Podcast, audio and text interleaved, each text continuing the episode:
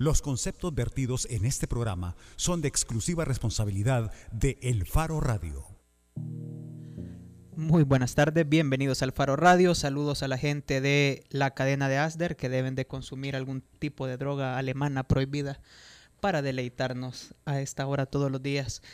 Les saludo Oscar Luna, estoy en compañía de Karen Fernández. ¿Qué tal, Karen? ¿Qué tal? Bienvenidos a El Faro Radio. Gracias por acompañarnos jueves 25 de febrero de 2016. Y está con nosotros, como siempre, Ricardo Saúl Baquerano Schonenberg. Como casi siempre. Hola, Oscar. Hola, Karen. Hola, Ricardo. Eh, yo este momentito solo quiero hacer un anuncio y es, eh, recuerde que ya está publicada en el faro.net la segunda entrega del especial Un retrato de desigualdad que es las noches se mueven entre la portada del faro. Por favor, dele una ojeada y disfrute de estos bonitos mapas interactivos donde está reflejado el, eh, el diario vivir de 24 jóvenes del área metropolitana de San Salvador. Bueno, yo quiero aprovechar para contarles de qué vamos a hablar hoy en el Faro Radio. Bueno, ayer el ministro de Hacienda, Carlos Cáceres, y el secretario técnico y de planificación de la presidencia, Roberto Lorenzana, presentaron a la Asamblea Legislativa el documento que contiene la propuesta de reformas a la ley del sistema de ahorro para pensiones. Y sobre ese tema vamos a estar hablando ahora, vamos a hablar con especialistas en el área de macroeconomía y políticas públicas. Va a estar con nosotros Rommel Rodríguez de Funde y Alexis Enríquez de que da clases en una universidad de Colombia, pero sobre todo es, públicas. pero sobre todo es un, es un investigador de los sistemas de pensiones en Latinoamérica. Ricardo, ¿tenés alguna bonita efeméride para deleitarnos? Negativo. No, yo sí tengo una. Hoy hace 30, Karen sabrá mejor, nació Gabriel Labrador. Este, así que felicidades Gabo porque cumpleaños nuestro compañero y asiduo eh, visitante del Faro Radio. Bueno, felicidades Gabriel. Si ustedes nos quieren llamar, nos pueden de una vez llamar a cabina al 2209-2887 o nos pueden escribir a través de redes sociales, en Facebook El Faro o a través de la cuenta del Faro Radio en Twitter, arroba El Faro Radio. Vamos a hacer una pausa y cuando regresemos... sus preguntas, ¿verdad? Porque como vos decías, tendremos a especialistas en la materia y nosotros aspiramos a poder ayudarles a responder esto, quién gana o quién pierde con la, la propuesta de reforma presentada a la Asamblea Legislativa. Y vamos a hacer una llamada también cuando regresemos de esta primera pausa con René Novelino, el presidente de ASA Fondos. Ya regresamos. El Faro Radio. Hablemos de lo que no se habla. Estamos en punto 105. Somos generación joven adulto. Punto 105. solo éxitos. Punto 105. Inicia tus mañanas con la mezcla perfecta entre información y diversión. De lunes a viernes, de 6 a 8.30 de la mañana, La Puntada con Eduardo Arevalo y Ana Aguilar. Solo aquí, en punto 105, la radio del joven adulto. Es mejor que disfrutes, mejor que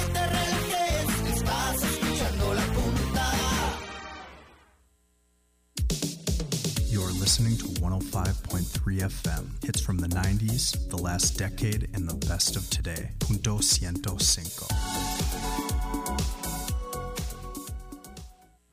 La portada en el Faro Radio. Estamos de regreso en el Faro Radio. Recuerde que usted puede comunicarse con nosotros si tiene preguntas, y estoy seguro que las tiene, sobre el tema de pensiones al 2209-2887 o en el Twitter en la cuenta arroba el faro radio. Ricardo Bacrana. Bueno, le damos la bienvenida primero a, a Rommel Rodríguez, investigador del área de macroeconomía de la Fundación para el Desarrollo Funde. Bienvenido, Rommel. Gracias por la invitación. Es para mí un verdadero gusto estar acá en, eh, en este espacio para platicar de un tema de suma importancia para todos los salvadoreños y salvadoreñas.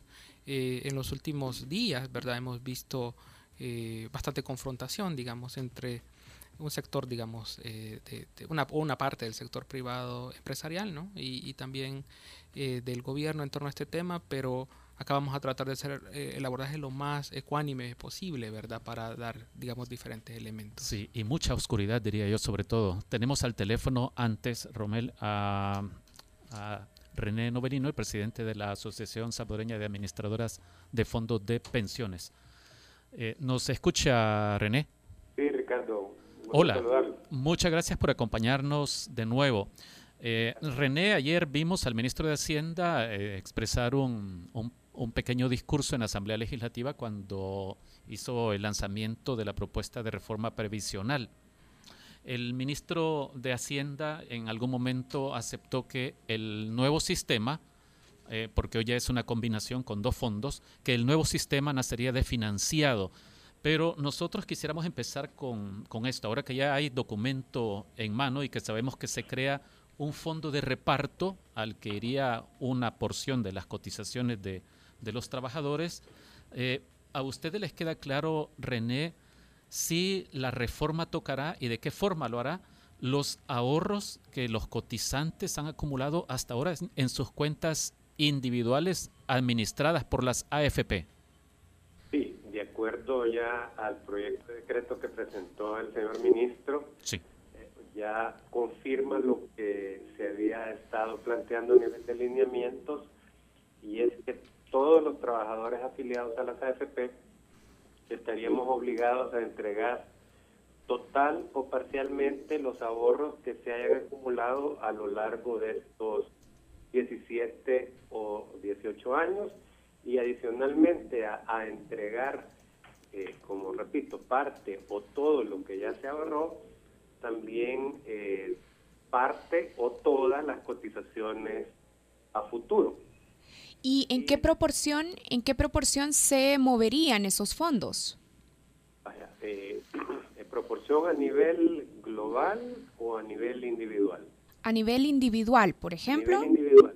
Las personas que devengan dos salarios mínimos o menos tendrían que entregarle al gobierno el 100% de lo que tienen ahorrado y cotizar exclusivamente a partir de ese momento al sistema de reparto. ¿Ya? Sí, queda claro. Sí. Y quienes ganan quienes más ganan de los dos más salarios. de dos salarios mínimos partir, partirían su cuenta de ahorro, le tendrían que entregar, y, y pongo, pongo un ejemplo, alguien que tuviera un salario actualmente de cuatro salarios mínimos, Sí. se tiene que hacer ahí la proporción de lo que representan dos salarios mínimos sobre su salario actual y en este ejemplo que estoy dando sería el 50% y por tanto tendría que entregarle al Estado el 50% de su ahorro y a partir de ahí su cotización se partiría sobre dos salarios mínimos al sistema de reparto y sobre el excedente a su cuenta de ahorro que le administra la AFP. René, retomemos este, este segundo ejemplo, el de la persona que tenga cuatro salarios eh, eh, mínimos. Eh, entonces, solo la mitad de lo que hasta ahora ha estado aportando a su cuenta individual empezaría a aportar una vez entre en vigencia la reforma, ¿verdad? A, a su cuenta de ahorro para pensiones, a su cuenta individual. Justamente. la ¿Y, mitad. ¿Y qué pasaría con la otra mitad de la cotización que se iría al fondo de reparto? ¿Seguiría ganando ahí réditos para esta No, persona? Ricardo, no, Ricardo, porque ese dinero, dice el proyecto de decreto, que se utilizaría inmediatamente para el pago de las pensiones que ya debe el Estado del y el IMPEC. Que no sé si recuerdan la, la conversación que tuvimos eh, la semana pasada, precisamente yo apuntaba ese tema ahí como un, como un supuesto, pero está en el proyecto de decreto de que ese dinero se iría para, para el pago de pensiones y por tanto no se conformaría un fondo público, sino Eh, que sí. se utilizaría para pagar las pensiones, perdón, las pensiones actuales y no habría capacidad de generar reservas para respaldar el pago a futuro de aquellos que empezarían a cotizar en ese nuevo esquema mixto. Una pregunta entonces, a- ahora que tenemos esta claridad.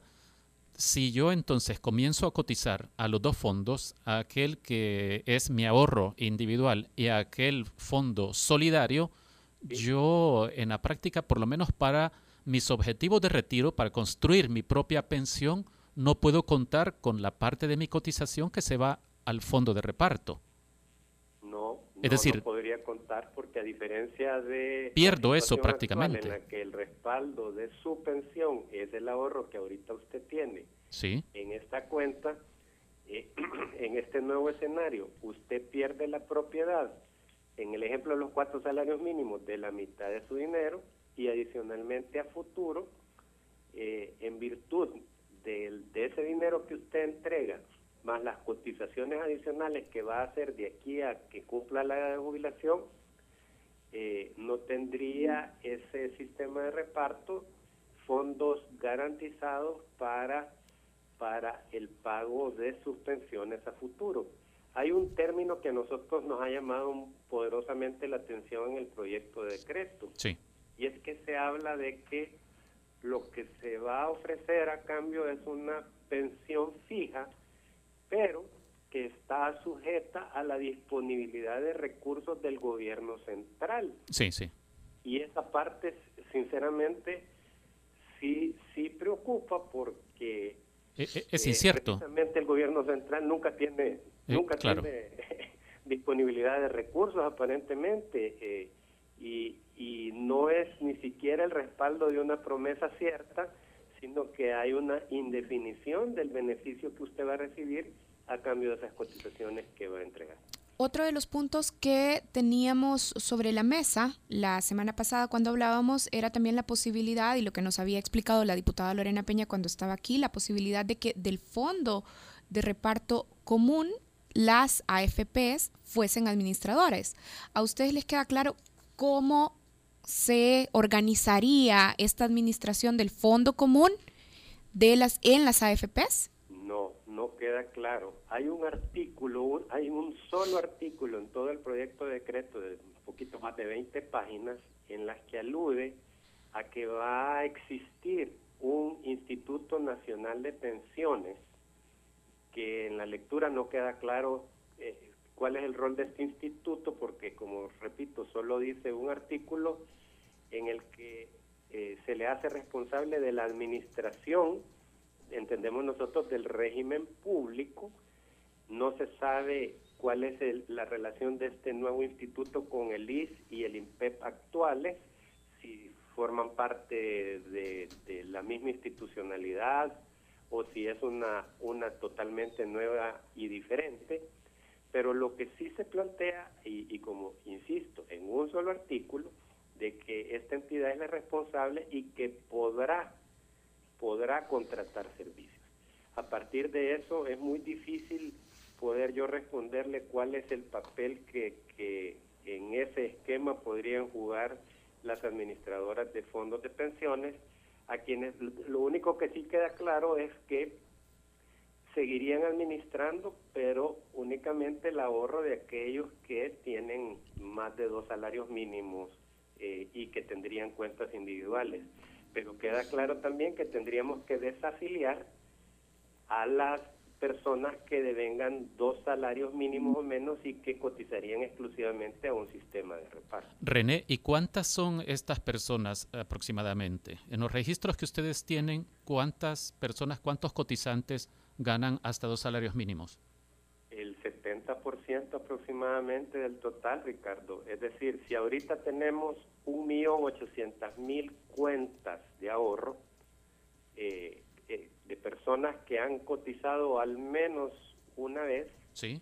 eh, tendríamos que por lo menos un millón dos, un millón tres millones de, de- de personas se tendrían que desafiliar de las AFP y ser incorporadas a este Instituto Nacional de Pensiones. Y en términos de aporte al fondo de pensiones cada año, eh, este 1.2 millones de cotizantes que tienen un salario de hasta dos salarios mínimos, ¿cuánto supone en, en ver, dólares? ¿De es- cuánto estamos ese hablando aproximadamente? Se, se lo tengo que, que afinar porque como recién ayer Sí. eh, tuvimos el decreto, hemos estado en, en- Haciendo cálculos. en estudio del tema.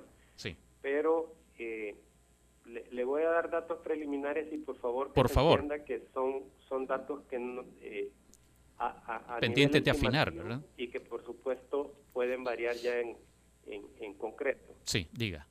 en, en términos del ahorro que se tendría que trasladar, que se quitaría de las cuentas de ahorro individuales, eh, no- en un cálculo preliminar nos da que sería alrededor del 4.700 millones de dólares. Wow, es un buen platal. 4.700. 4.700 millones de dólares de los 8.600 millones de dólares totales que se administran en este momento. Es como el 55%. Bien. Bien, No sé si, si estoy confundiendo con tanto cifra y porcentaje. Sí, no, a ver si estamos entendiendo. Estos 4.700 millones de dólares sería lo que, si entrase en vigencia la reforma, debería de transferirse de inmediato a la cuenta del sistema común. Exacto, exacto. Esto incluye tanto aquellos que ganan hasta dos salarios mínimos como los que ganan Todos. más de dos salarios mínimos. Todos. Todos. Todos. Como todos estaríamos obligados a entregar, como repito, total o parcialmente, dependiendo del salario actual. Esta es una estimación, eh, insisto en esto, ¿verdad? Esto es una estimación y, y eh, esto incluye todo lo que las personas hemos cotizado, el aporte del empleador y la rentabilidad que se ha generado en las cuentas individuales a lo largo de este tiempo. Es decir, Sí. va paquete completo, si, si, si lo puedo eh, expresar de esa manera. Y sobre la pregunta sobre las cotizaciones a futuro, eh, ese dato todavía lo tengo pendiente que con, con el equipo que estamos trabajando eh, se, se revise, pero va a andar alrededor de unos 400 millones de dólares al año, que es una cantidad insuficiente para el pago de la planilla actual del ICI del INPEP, que es un tema que yo les mencionaba a ustedes la semana pasada, que es también un motivo de inquietud, porque no solo no puede generar reservas, sino que desde el día uno es insuficiente para pagar las obligaciones actuales.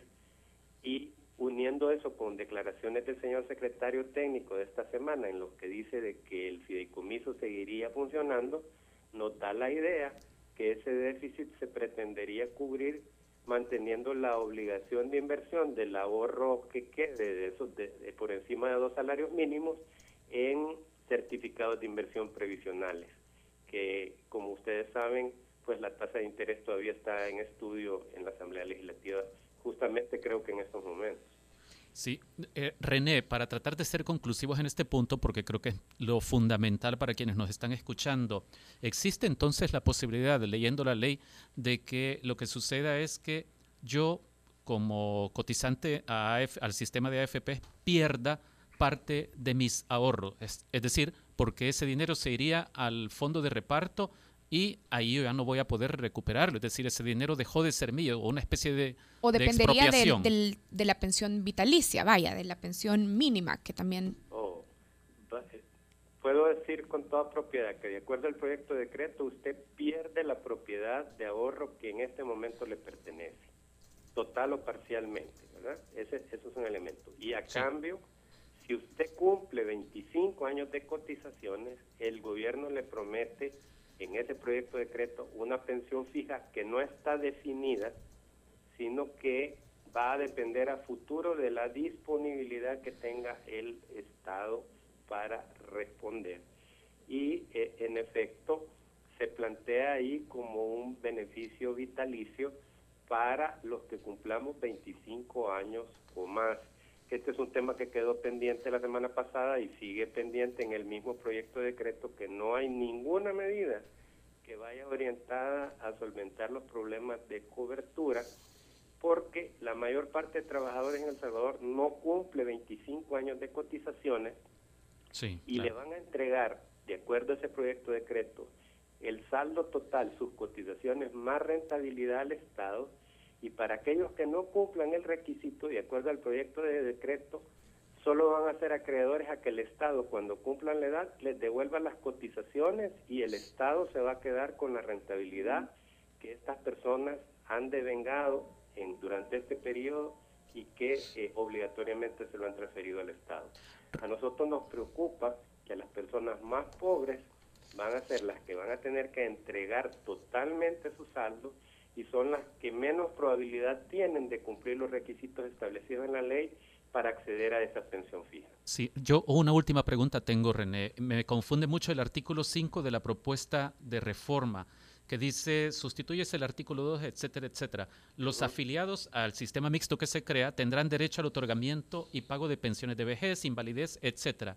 Y al final dice los afiliados que cumplan los requisitos para gozar de uno de estos beneficios deberán tramitarlos simultáneamente en los regímenes de capitalización y de reparto. Eh, ahí me confundo yo. Entonces tengo la impresión de que me están diciendo de que mi dinero aportado al fondo de reparto sí podré recuperarlo de alguna forma eventualmente.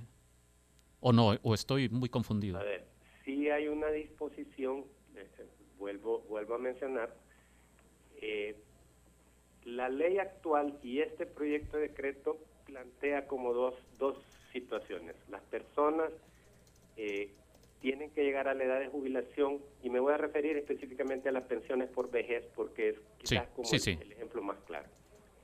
Para usted tener derecho a pensión por vejez en El Salvador, tiene que cumplir 60 años los hombres, 55 las mujeres y registrar como mínimo 25 años de cotización. Correcto. Ese artículo que usted está leyendo presupone que usted ha cumplido esos requisitos y que si ese es el caso, usted es acreedor a una pensión, dice ahí, de forma coordinada. Si usted cotiza sobre dos salarios mínimos o menos, a una pensión fija otorgada por el sistema de reparto y si usted cotiza sobre salarios mayores a dos salarios mínimos a una pensión coordinada, una parte dada por el sistema de reparto y otra parte financiada con la cuenta de ahorro que le administre la AFP.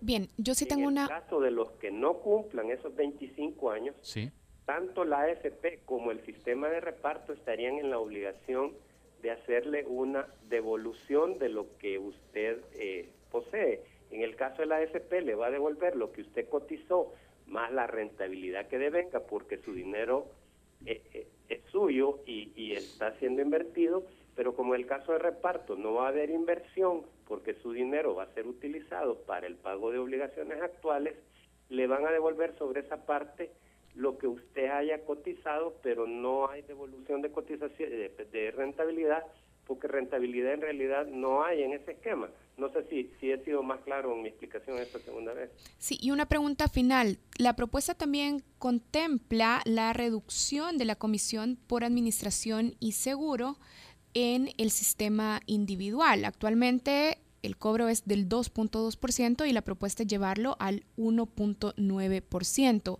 ¿Cuál es la postura de Asafondos específicamente sobre este punto? Bueno, nosotros la, semana pasada creo que hablábamos un poquito de eso, no es la primera vez que, sucedería. Lo que nosotros planteamos, si hay que revisar la comisión, veamos técnicamente cuál es el nivel adecuado, pero es un tema que desde nuestra perspectiva debería ser abordado de forma totalmente independiente al tema del establecimiento de un sistema mixto que de suyo sea insostenible en, y que le quita la propiedad del dinero a los trabajadores. Si hay que discutir la comisión, perfecto, discutamos la comisión, pero que esto no distraiga la atención de lo que es más importante, que es responder a las preguntas, cómo el Estado va a financiar o a respaldar el pago de, de esas pensiones a futuro siendo que el sistema desde el día uno que va a crear no es sostenible financieramente. Bien, queremos agradecerle por haber atendido nuestra llamada. Le agradezco a ustedes la oportunidad de estar. Buenas tardes para todos. Hemos estado conversando con René Novelino, presidente de ASA Fondos, la Asociación Salvadoreña de Administradoras de Fondos de Pensiones. Ya en las redes sociales dice Rolando Mena López, eh, eso es la clave, entender que lo ahorrado a la fecha se perdería José Ángel Mejía dice, ¿por qué no reducen porcentajes por manejo y eliminar el monopolio con aseguradoras? Y Evelyn Hernández dice, si entre un empleo y otro el salario varía entre los márgenes establecidos a más de dos salarios mínimos, debe moverse de REP a AFP. De REP tendría que ser. De reparto, a AFP. Eh, bueno, seguimos con redes sociales, pero antes vamos a hacer un corte para ya regresar de lleno con Rommel Rodríguez. Ya regresamos. El Faro Radio. Hablemos de lo que no se habla. Estamos en punto 105. Somos generación joven adulto. Punto 105. Punto 105. Porque todos estamos hechos de canciones y vibraciones. No te pierdas todos los viernes, desde las 7 de la noche, Hechos de Música, con Carlos Galicia. Hechos de música, hechos de canciones, hechos para sentir, el ritmo. Somos generación joven adulto. Punto 105.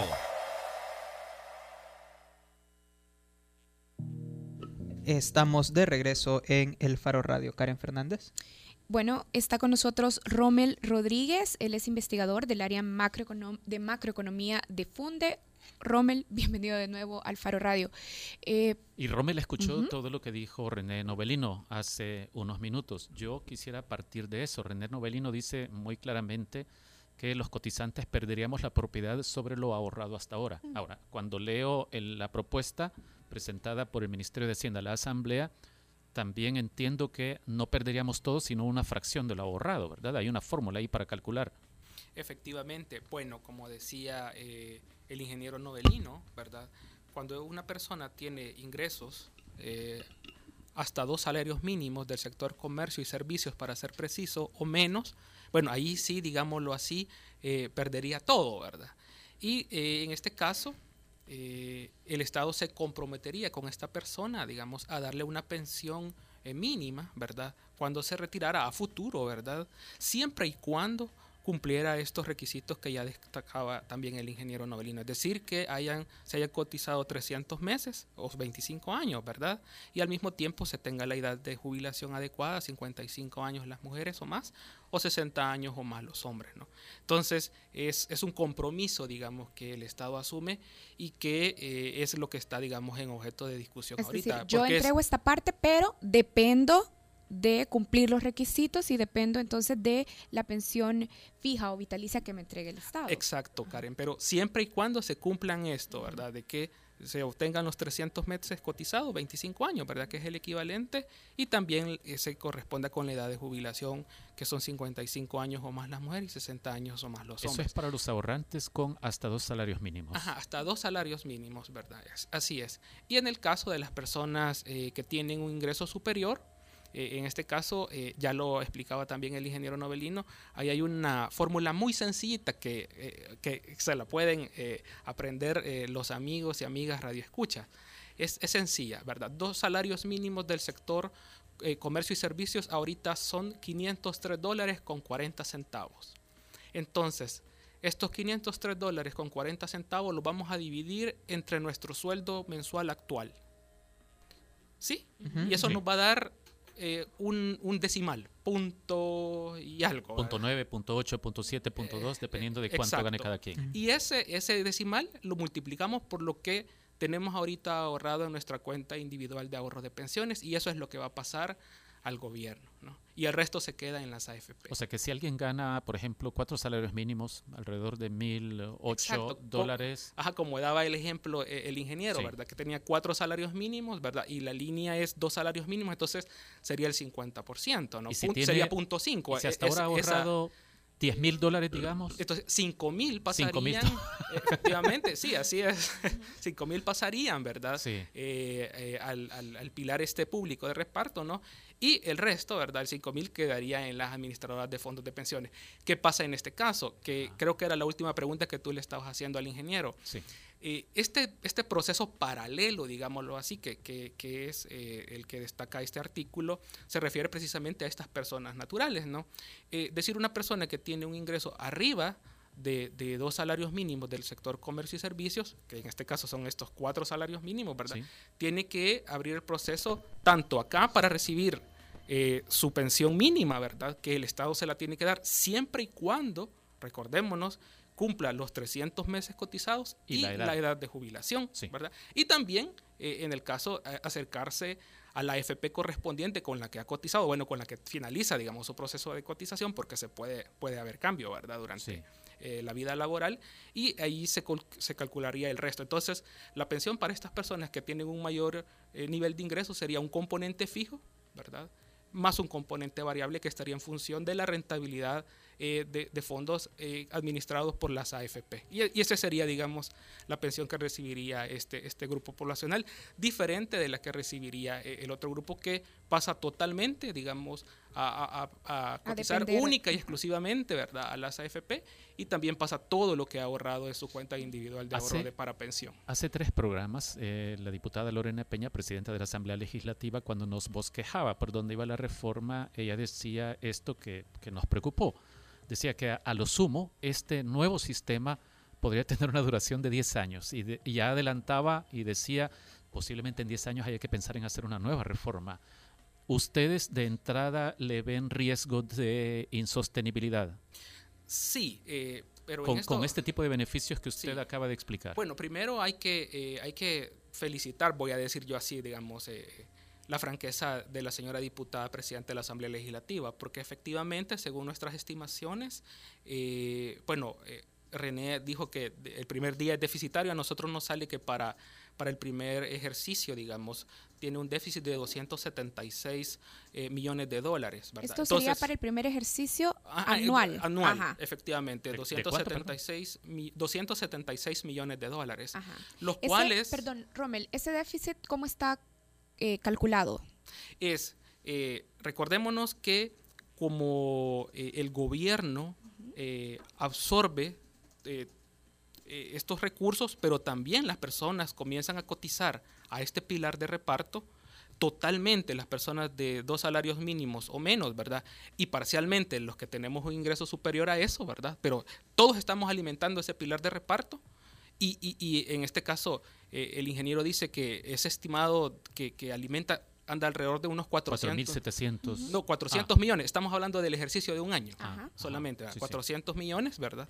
Que se, que se está fondeando, ¿no?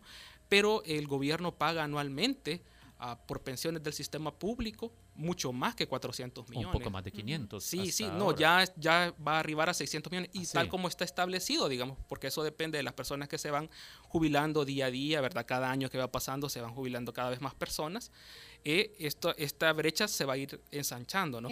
y esa diferencia se va a tener que cubrir como se cubre ahorita que se van a tener que emitir certificados para que los compren obligatoriamente las AFP, ¿verdad? Ah, esperemos que sea una tasa de interés razonable, que es lo que está pendiente ahorita en la Asamblea Legislativa, y con eso financiar el remanente que, hay. Y, pero, y no podemos pensar en los 4.700 millones de dólares que mencionaba René Novelino como una especie de capital semilla con la que sí nace muy bien nutrido el fondo de reparto. Eh, no, porque lo que tiene ahorita como contrapartida eh, el, fondo, ¿verdad? Eh, el dinero no está líquido disponible ahí, sino que recordémonos que ya una buena parte de ese, de ese dinero que está en el fondo, digamos, de pensiones, son certificados de inversión previsional, ¿no? Son títulos, son papeles, ¿verdad? Lo que quiere el gobierno al pasar esos, ese, ese equivalente, digamos, a su haber es anular la deuda. Bien, Rommel, cuando de fondo ponemos todas las piezas sobre la mesa, lo que parece es que la reforma es una solución de finanzas públicas y no una solución integral que permita incrementar la rentabilidad, garantizar la sostenibilidad o incluso ampliar la cobertura. ¿Es así? ¿Es esta la lectura que podemos hacer de fondo de la propuesta?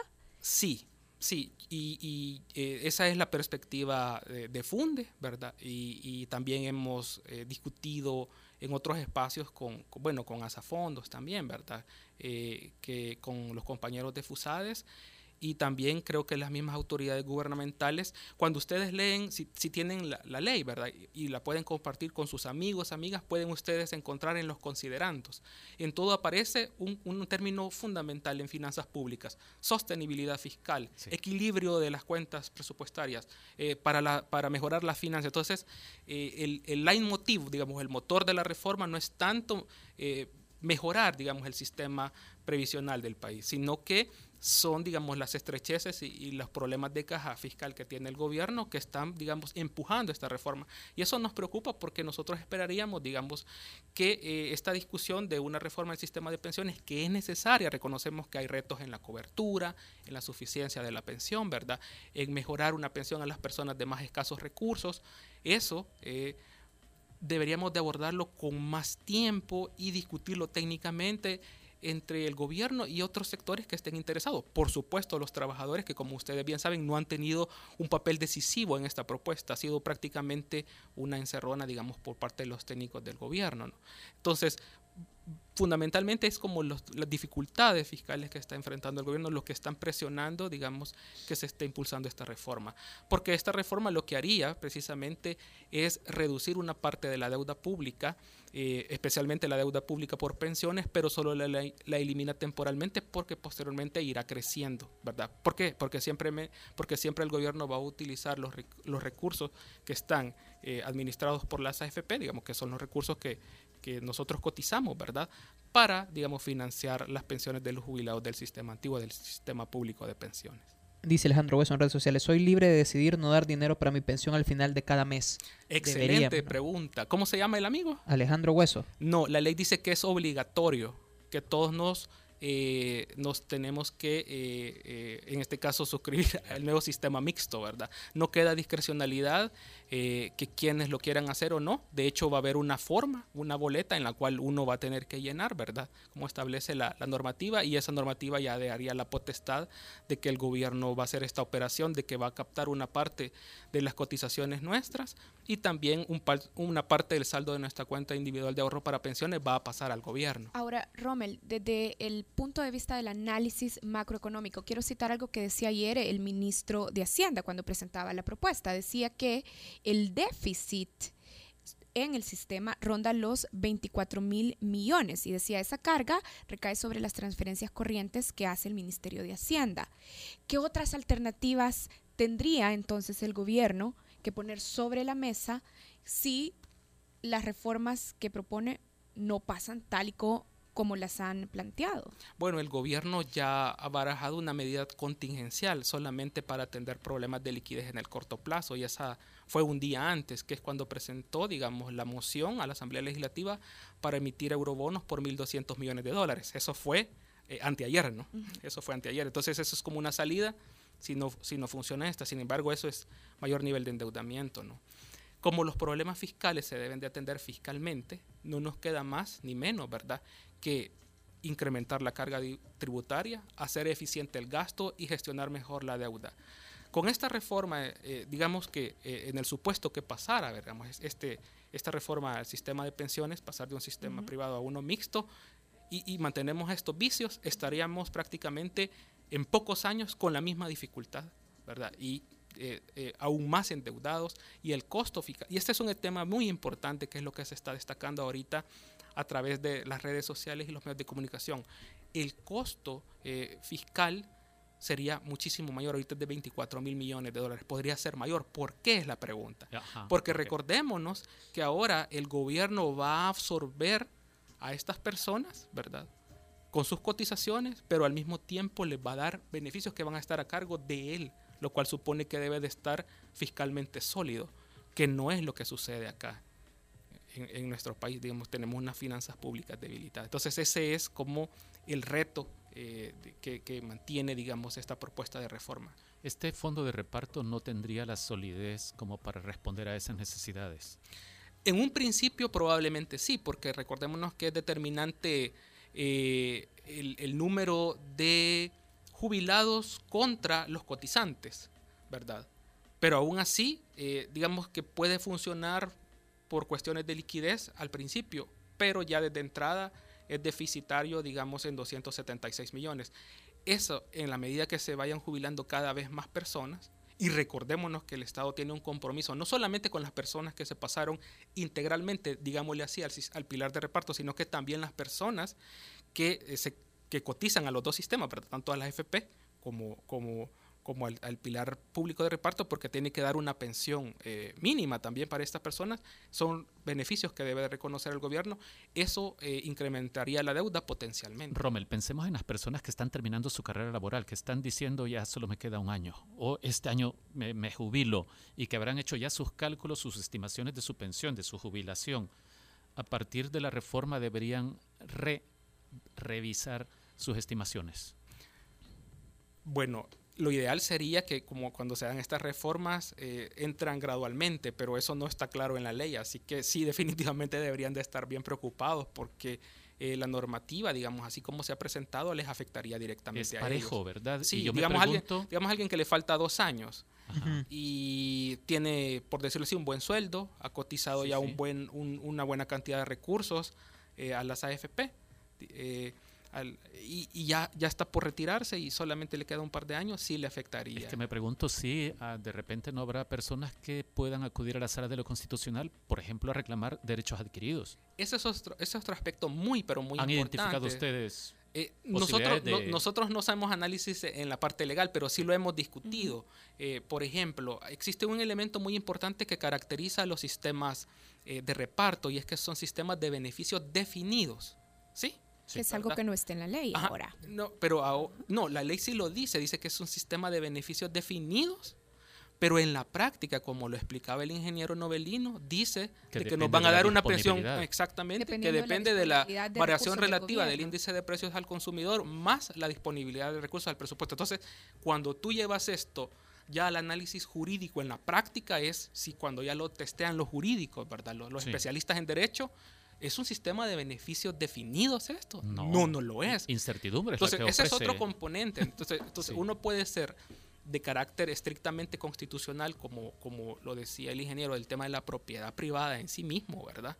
Porque toman una parte de lo que tú has ahorrado, porque pasa de un esquema, digamos, de, de capitalización individual, ¿verdad? Donde se ahorra en su cuenta, a uno de reparto, donde se dice, en los considerando que es de eh, solidaridad intergeneracional, pero es una lógica distinta, ¿verdad? Sí. O sea, te quitan el, el dinero, pero pasa a otra lógica, ¿no?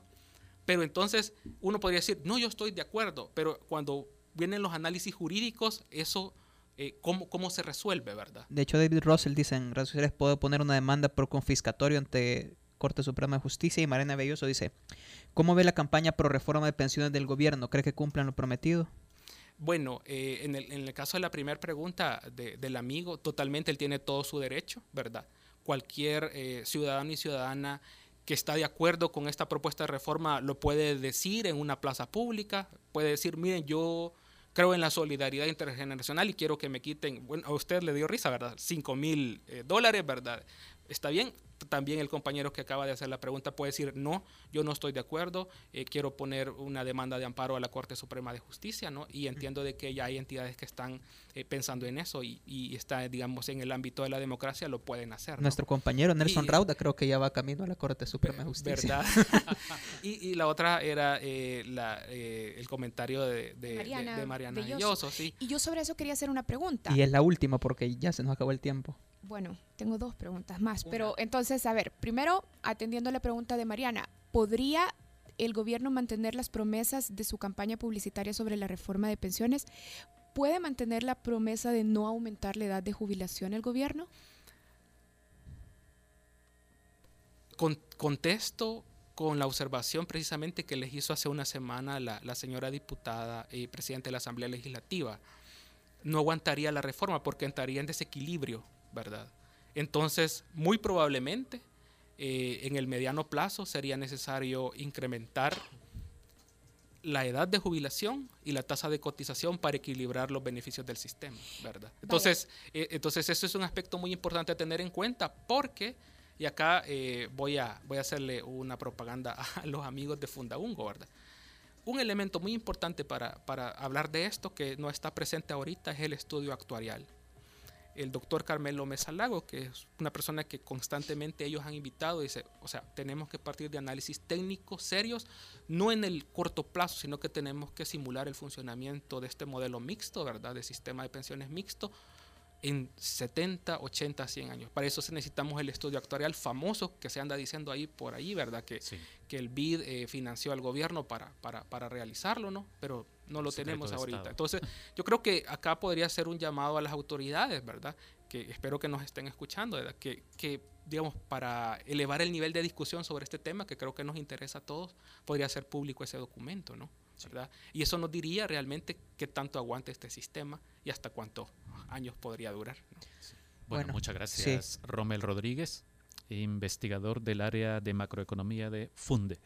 Un gusto, gracias por la invitación e invito a todos los amigos y amigas Radio Escucha eh, a que haga el esfuerzo por conseguir la, eh, la- la ley, eh, pueden mandar un correo a, a Funde, ¿verdad? No, y está publicada también. Bueno, también, Hay un sitio que me imagino que es de depende del gobierno, se llama www.reformadepensiones.com y ahí está publicado el proyecto que presentaron ayer. De hecho, está incluso la carta que eh, se presentó ayer, la carta firmada por el ministro de Hacienda y que se llevó a la Asamblea Legislativa. Perfecto. y, y entonces que lo comente con sus compañeros, con sus amigos, ¿verdad? Eh, que, que opinen sobre este tema y que tomen una postura libremente, ¿verdad? Y como bien decías tú, eh, si, si se sienten eh, que, que hay una violación en, en sus derechos, bueno, lo puede, lo puede expresar acá, ¿no? Claro, y siéntase usted un buen cristiano a partir de hoy, porque va a ser muy solidario, Solidario. con todo. Sí, Bueno, de entrada sí, ¿verdad? Sí, entonces, Sí, su Sí, corazón pero, pero digamos que es una solidaridad Sí. como a la fuerza, ¿verdad? pero puede uno dormir bien, No, es pero como la entonces, buena obra. Yo me recuerdo cuando estaba pequeño y no le quería prestar los juguetes a mi hermano, ¿va? entonces mm, me los quitaban a la fuerza y entonces, pero no sé acá en una democracia cómo podría Como una expropiación eso, entonces ¿verdad? esto. Bueno, Muchas gracias. muchas Gracias. Vámonos a una pausa y cuando regresemos nos acompaña desde Nicaragua Nemi Pipali. Nemi Pipali. El Faro Radio. Hablemos de lo que no se habla. Estamos en punto 105. Punto 105. Somos generación joven adulto. Acompaña todos los martes desde las 7 de la noche a César Barrientos con lo mejor del pop y rock en español en Nación Eñe, solo aquí en punto 105, joven adulto.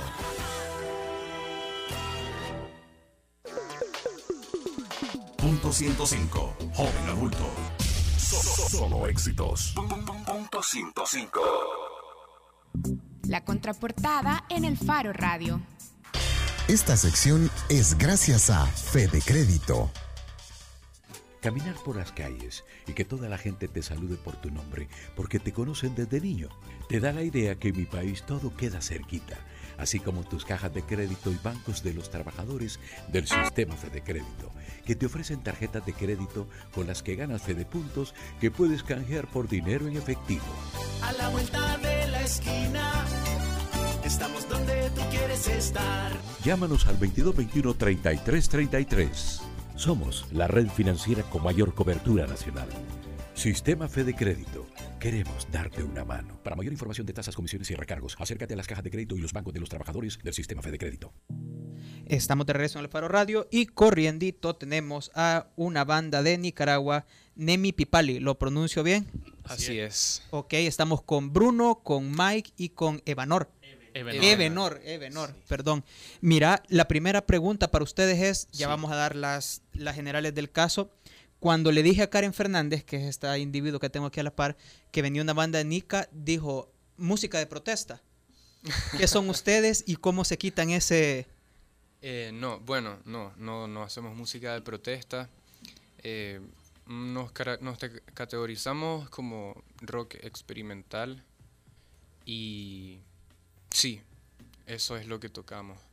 Y ya les ha pasado como a- les pasó con Karen, No. de, que, de que es así como No, automático en siempre hay una Nicaragua. primera vez. Sí. Ricardo, ¿vos tenías alguna pregunta? ¿Te vi? ¿Amagar? No. ¿Qué, qué es Nemi Pipali? Nemi Pipali son dos vocablos en el lenguaje náhuatl y Nemi significa vivir y Pipali el tiempo presente.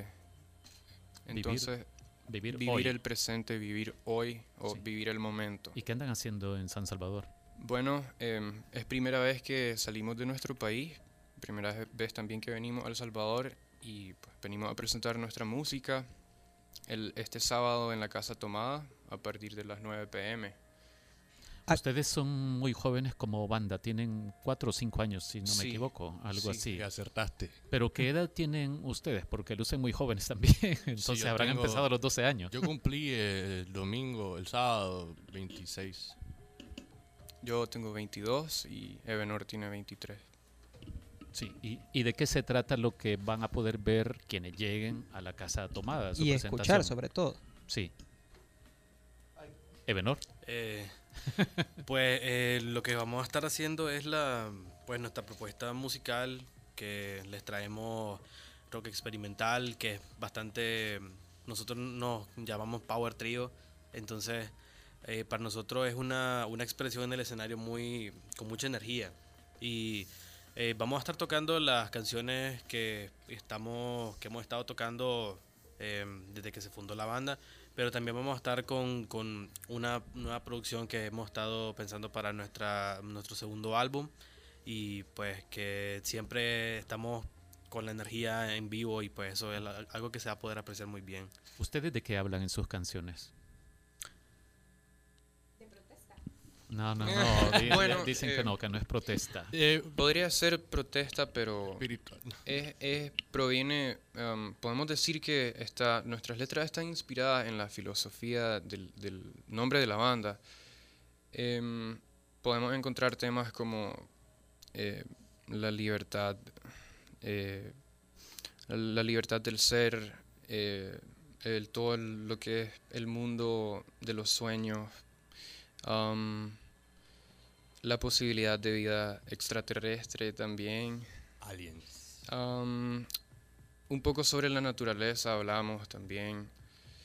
Em, básicamente también, bueno, el tiempo, tomamos en cuenta el tiempo, ya que pues, vivir el presente eh, se trata de eso, pues, de aprovechar el momento, no estar tan pendientes del pasado ni del futuro. entonces- Y el propósito de lo que ustedes hacen, de, de la música de ustedes, tiene que ver más con ustedes sentir placer, satisfacerse ustedes con lo que hacen, por el arte que crean, o pretenden mover al público, quieren que la gente reaccione o por lo menos reflexione sobre su entorno, sobre la Claro política de su país.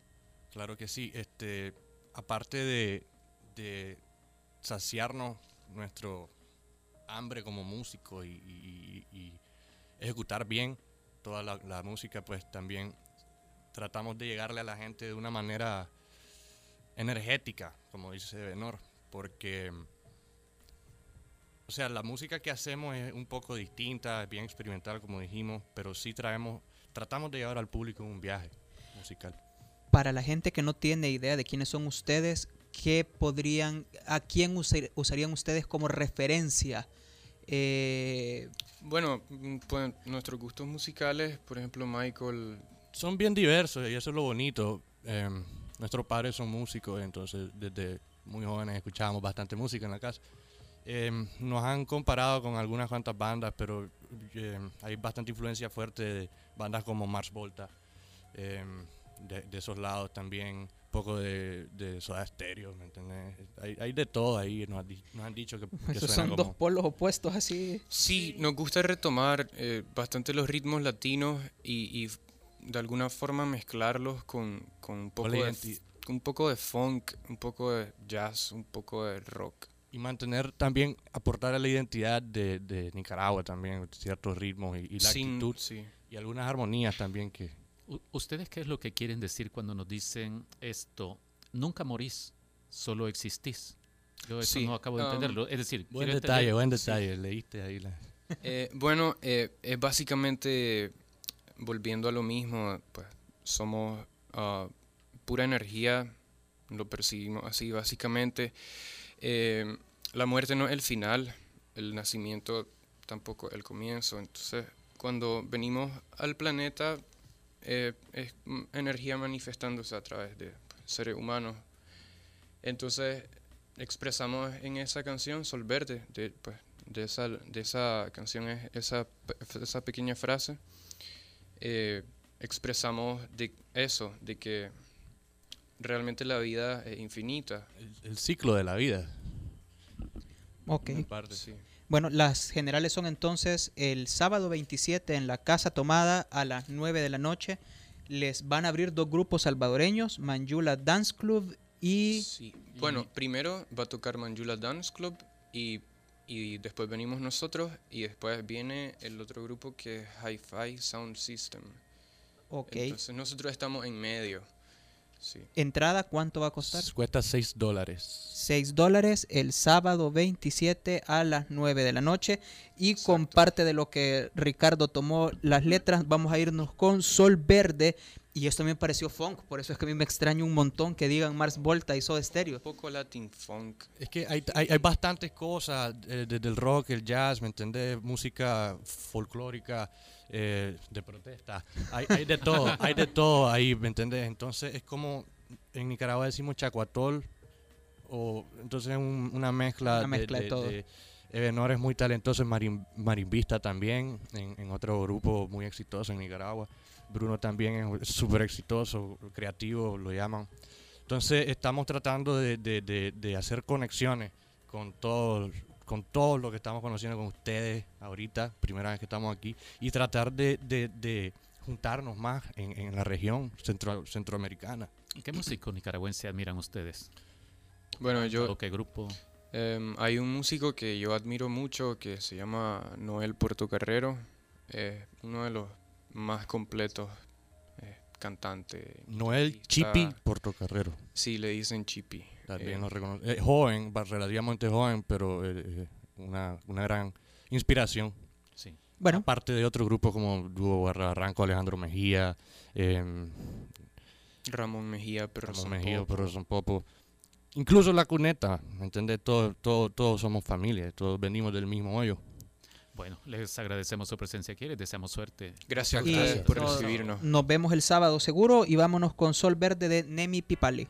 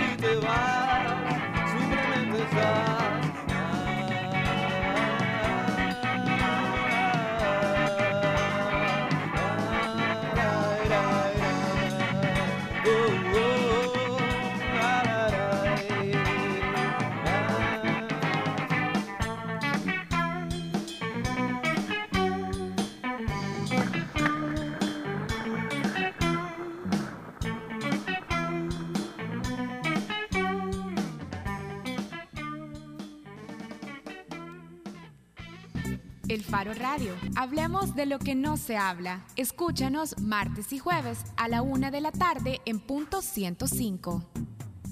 Los conceptos vertidos en este programa fueron de exclusiva responsabilidad de El Faro Radio.